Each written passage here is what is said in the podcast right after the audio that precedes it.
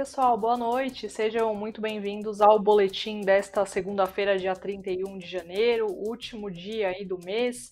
E hoje a gente vai falar justamente sobre as razões que levaram os papéis de empresas de tecnologia, varejo e turismo, né, empresas nacionais, a fecharem o último pregão do mês em forte alta. A gente vai falar também sobre a decisão da Anatel envolvendo aí a venda dos ativos da Oi Móvel para as rivais TIM, Claro e Telefônica. E hoje, para falar sobre todos esses assuntos, a gente tem mais uma vez aqui a presença do Edu Pérez, o analista da Nuinvest. Edu, boa noite, seja muito bem-vindo mais uma vez. Boa noite, Érica. Boa noite todo mundo que está acompanhando a gente aqui. É, primeiro de tudo, é um dia até a gente estava desacostumado a ver isso, né? Bolsa sobe, dólar cai, juros caem, é, Oi sobe também, então é um papel bem polêmico aqui, vamos comentar. Não, é verdade, né? parece um dia meio perfeitinho, né? Digamos assim, hoje. É o multiverso é, da Bolsa tava... de Valores. É, exatamente. E, e, hoje eu até estava acompanhando ali no começo do pregão, até fiquei na dúvida se o Ibovespa ia de fato fechar em alta, né, hoje, porque estava uhum. oscilando uhum. muito. E aí a gente viu, é, pelo menos eu estava acompanhando aqui no comecinho, tinha as empresas ali é, ligadas ao segmento doméstico, principalmente as varejistas, né, liderando as altas do Ibovespa de manhã, aí depois a gente viu algumas de tecnologia, local web aí, ocupando a liderança, todo mundo ocupou aí, né, o holofote, digamos, do Ibovespa hoje, e aí a gente terminou o dia é, com, essa, com, essas empresas aí ligadas ao consumo doméstico, especialmente as aéreas também, né, que subiram forte hoje entre as primeiras posições, e Edu, eu queria entender um pouquinho, a gente estava até falando mais cedo sobre isso, sobre essa, a questão da curva de juros, né, que afetou aí principalmente as techs e, e as empresas de, de varejo. Eu queria entender primeiro por que, que essa, a, essa queda né, na curva de juros, se você pudesse explicar para a gente primeiro, e depois a gente pode falar mais especificamente das aéreas, né, que elas têm aí outros uhum. motivos uhum. né, para essa alta. Vamos lá. Então, é, primeiro, a curva de juros dos Estados Unidos deu uma acalmada. Então, como eles são referência lá para ativos livres de risco, né, os títulos do Tesouro norte-americano, se as taxas de lá caem, normalmente as nossas taxas tendem a seguir no mesmo caminho, tá? É, tiveram outros eventos que a gente não pode considerar 100% que foi aquilo que impactou, então teve é, fala de ex-ministros do governo Lula falando que não fariam parte de um eventual governo que ele tenha. Então, isso pode ter sido é, enxergado pelo mercado como uma coisa boa, porque você tem ali pessoas que são é, bem polêmicas ali, como o Guido Mantega, né? É, teve o Palocci também falando, então só pelo sobrenome aqui a gente já dá até um calafrio na espinha, né? Mas eles falaram que não fariam parte de um eventual governo. E isso, é, coincidência ou não, aconteceu no mesmo dia onde a curva de juros deu uma acalmada. Então, a gente pode atribuir esse fator também. E, coincidentemente, na verdade, o que o mercado vê, né? A gente tem um, é, como se fosse um receio com o período de eleições, mas tudo está em pelo menos o, que a gente vê de resultado de pesquisas eleitorais é que tudo está se encaminhando para um cenário onde você vai ter dois é, candidatos que vão ou é, ficar ali na frente no primeiro turno de uma maneira mais isolada, ou no eventual segundo turno, onde ficariam só aqueles dois, né? A gente sabe, é o, o ex-presidente Lula, ou então o presidente atual Jair Bolsonaro. O mercado, ele não espera agora, pelo que a gente vem vendo as, as reações de mercado, ele não vem é, ficando negativo quando você vê alguma pesquisa sendo divulgada sobre, por exemplo, o, o ex-presidente Lula na frente. Isso porque do começo do segundo semestre do ano passado até agora, a nossa bolsa e o nosso câmbio, eles descolaram muito da tendência global de outros países emergentes, então a gente vem apanhando, e boa parte é dessa antecipação no preço dos ativos, colocando esse risco de eleições. E ao que tudo indica, a gente até vai entrar um pouquinho mais a fundo quando a gente comentar o índice Bovespa, é, parece que a gente está barato demais para o investidor. Então, é, no Invest News a gente consegue ver matérias falando sobre o valor financeiro que está vindo de fora para ser investido na bolsa, então isso acaba tendo uma força compradora muito importante para o nosso índice. E também a gente tem o caso ali é, de um cenário um pouquinho mais favorável, olhando o desempenho do índice de juros e de câmbio. E a gente tem um fluxo mais forte em empresas que a gente chama de value investing. Então, são empresas. É, vamos pegar o índice Bovespa, vamos pegar as maiores empresas do índice Bovespa. Normalmente, essas são as empresas as maiores, mais consolidadas, e essas são as empresas que o investidor, quando ele quer um investimento, entre aspas, mais seguro em um mercado, ele vai para esse tipo de empresa. Então, isso que a gente vem observando nos últimos dias. A gente falou inicialmente em três motivos, né, Edu, mas são muito mais aí, igual você comentou, né, são, são vários motivos aí que, que despertaram é, é, esse avanço. É, agora falando, até você comentou, né, que o cenário de hoje, né, que a gente não, não vê com frequência, que é a Ibovespa é, em alta, né, e o dólar caindo, enfim, isso acabou também influenciando os papéis das aéreas é, que ficaram aí na, na, A gente vai ver depois, elas performaram entre as principais altas, né? Eu queria que você explicasse para a gente se isso é uma tendência ou se é algo muito pontual aqui também para o dia. Vamos lá. É, as aéreas, elas têm um problema que é, elas têm que estar tá voando o máximo de tempo possível com a sua frota, porque ela precisa rentabilizar essa frota. Então, quando você tem é, por exemplo, menos quantidade de voos ou voos com menos passageiros, a margem das aéreas já começa a dar uma pressionada. E boa parte da operação é custeada em dólar, então você tem o combustível em dólar, você tem às vezes é, o preço de manutenção, de reposição de peça, tudo isso atrelado ao dólar. Então, e a, também tem a parte da dívida, mas é, a, a dívida a gente até só comenta aqui por cima. Então, tudo isso acaba virando um passivo em dólar que quando está numa tendência de alta acaba prejudicando o valuation dessas empresas. Então o dólar, a gente vai até entrar um pouquinho aqui na, no como está o comportamento dele nos últimos dias. O mercado tem identificado uma tendência mais de baixa no curto prazo, tá? E isso acaba favorecendo as empresas como as aéreas, mas também tem o fator de vacinação. Então o pessoal está se vacinando mais, é, a Omicron não está sendo tão letal quanto se esperava inicialmente, quando ela foi descoberta. Então, tudo isso acaba agregando pouco a pouco para que as áreas tenham um momento melhor de recuperação. Legal. Bom, eu vou, na verdade, Edu, antes da gente entrar aí na Oi, eu vou falar um pouco agora sobre as notícias. Vou dar um resumo aqui para quem não pôde acompanhar, né, as principais notícias aí de economia, né, e também do, corpora, do corporativo das empresas, hoje a gente teve a divulgação do CAGED, que é o Cadastro Geral de Empregados e Desempregados.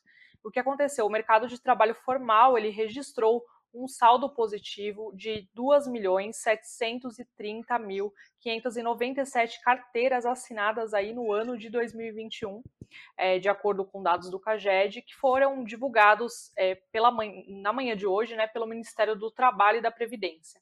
O resultado do ano passado ele acabou é, decorrendo aí de 20 milhões 699 mil e 802 admissões, além de 17 milhões 600, 969 mil e 205 demissões. Como é comum aí para os meses de dezembro, o mercado de trabalho registrou um saldo negativo no mês de dezembro, né, de 265.811 carteiras assinadas, de acordo com, com, com os dados né, do CAGED, e o resultado ele acaba vindo aí depois da criação, quando a gente fala, no, quando a gente analisa o mês de novembro, né, é, de 300.182 vagas, de acordo com dados aí revisados pelo Ministério do Trabalho, divulgados também hoje.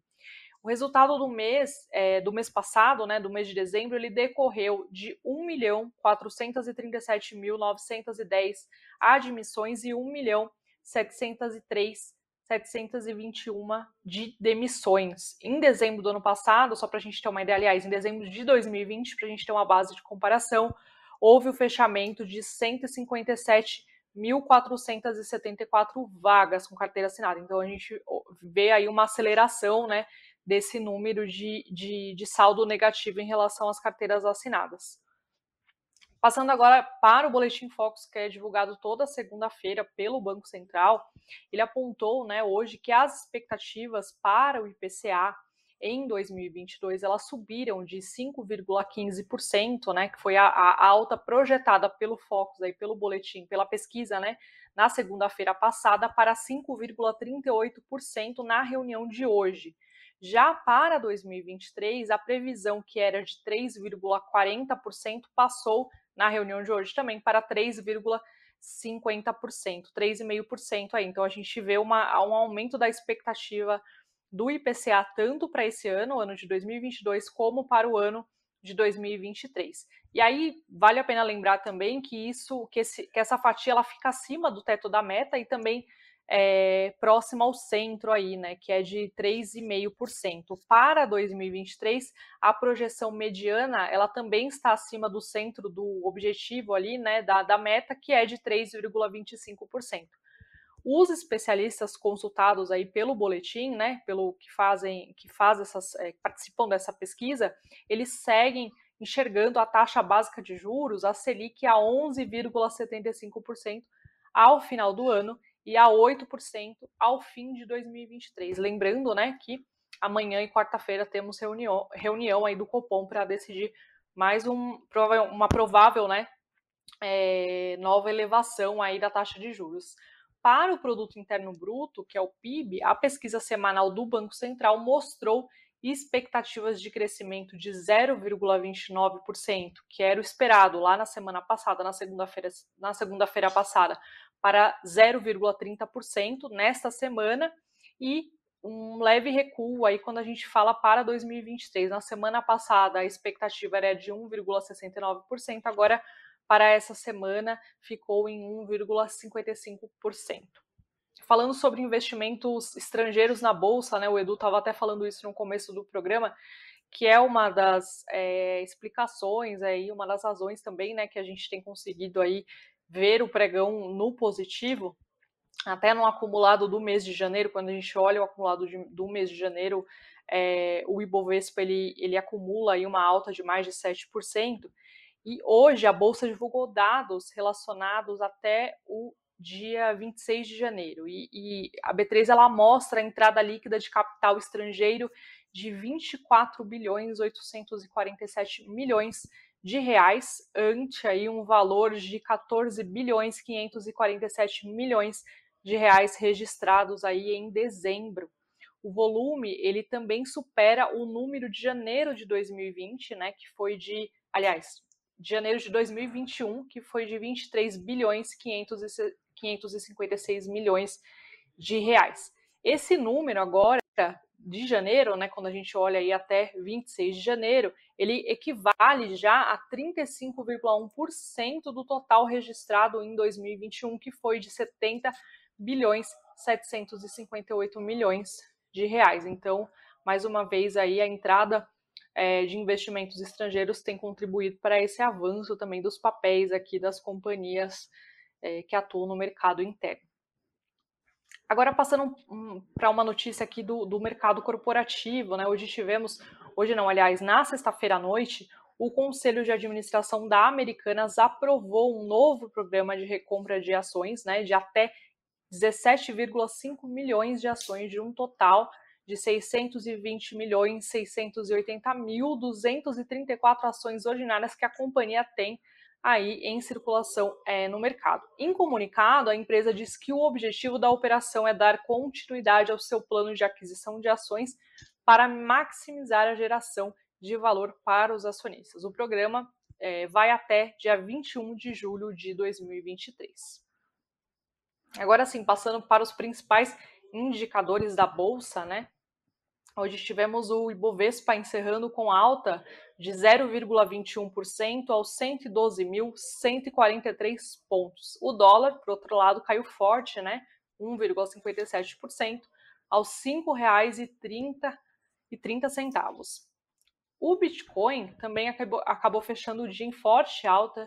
Aliás, o Bitcoin não fecha, né? Ele é 24 horas ali as negociações, mas no horário ali que eu olhei, por volta das seis da tarde, ele, tava, ele registrava alta de 2,18% aos 205.240 reais.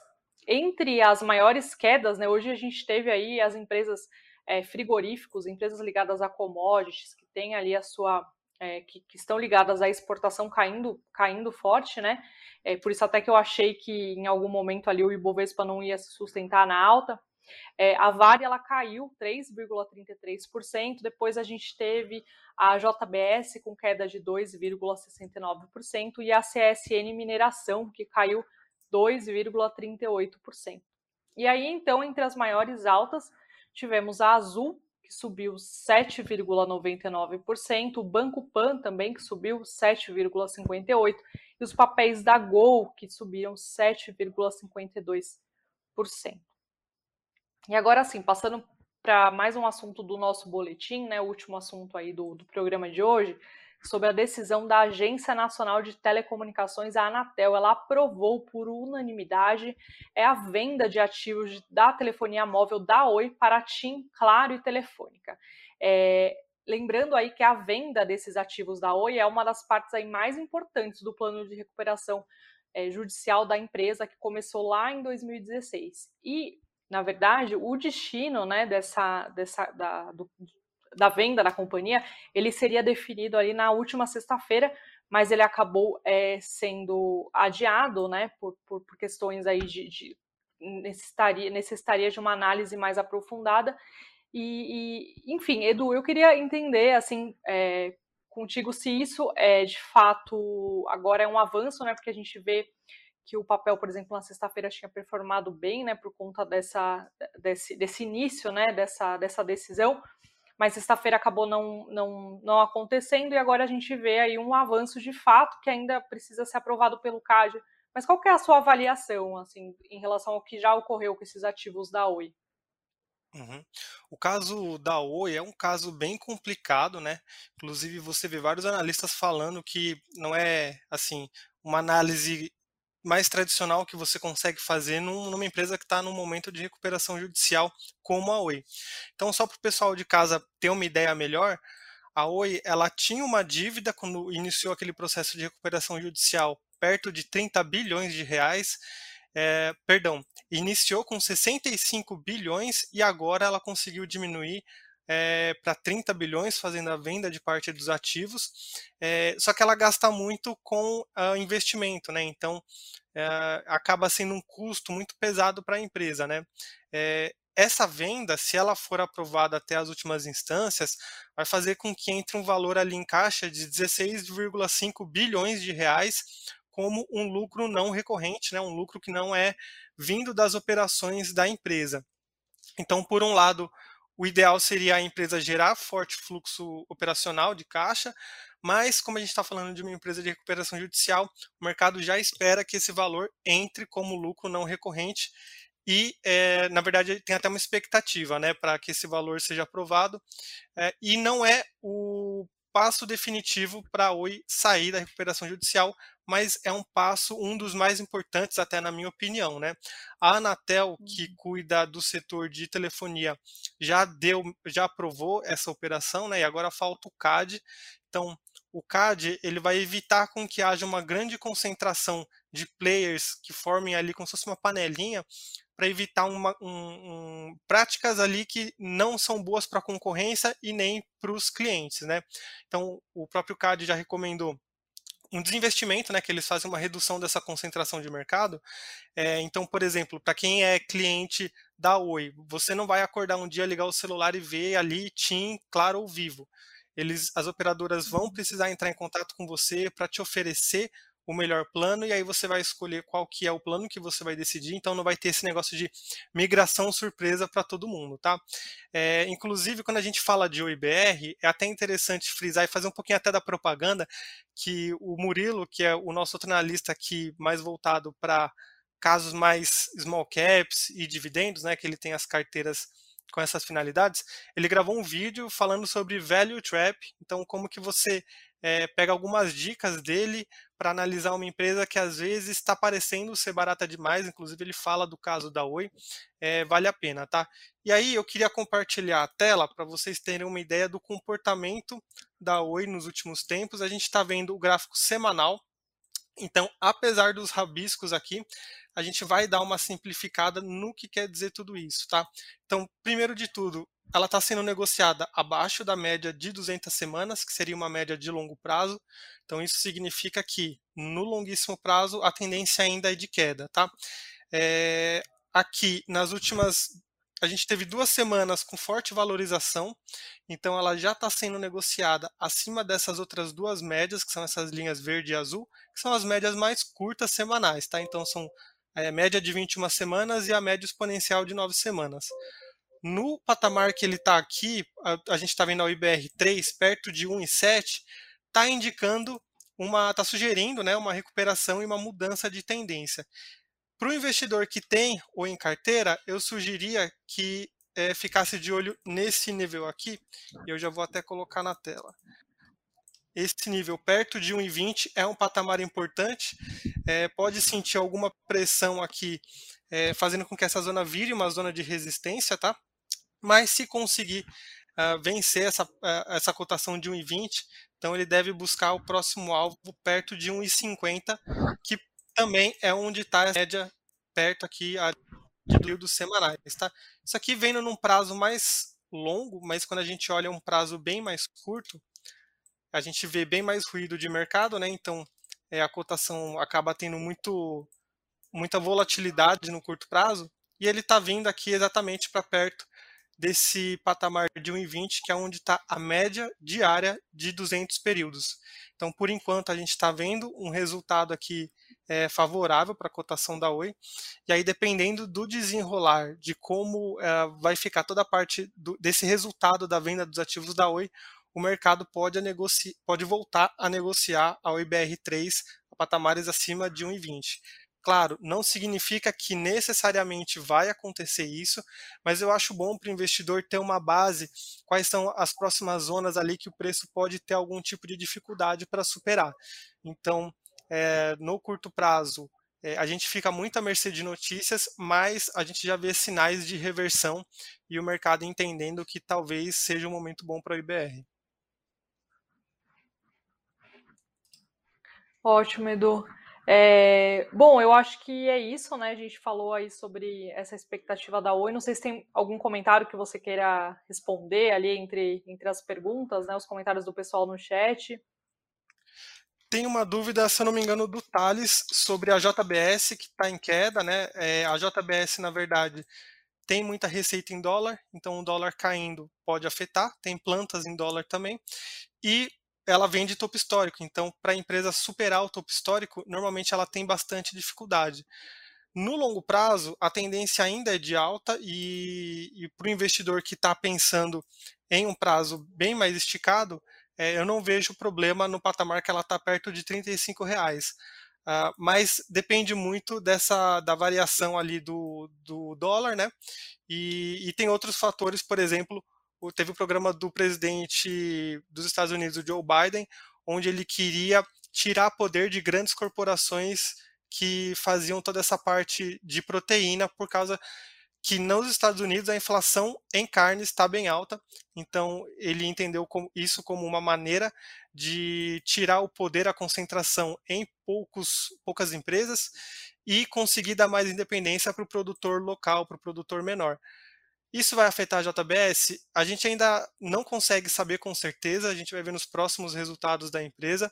E lembrando que a temporada de balanços começa nessa semana, mas ela deve pegar um ritmo mais forte a partir da semana que vem. Vamos ficar de olho que a gente analisa os números também. Muito bom, Edu. Acho que começa o Santander aí, se eu não me engano, né? Um dos primeiros aí a, a soltarem. Isso, essa, essa semana acho que tem Home isso, Home, Santander e tinha mais uma empresa, mas eu não recordo agora. É, vale ficar de olho mesmo aí, que tem bastante coisa, né? Pra gente acompanhar. Uhum. É isso então, Edu. Agradeço mais uma vez sua, sua participação, sua ajuda. Muito obrigada. Ah, eu que agradeço e quando precisar, estamos de volta aqui. Legal. Muito obrigada, tá, pessoal, pela audiência e até amanhã.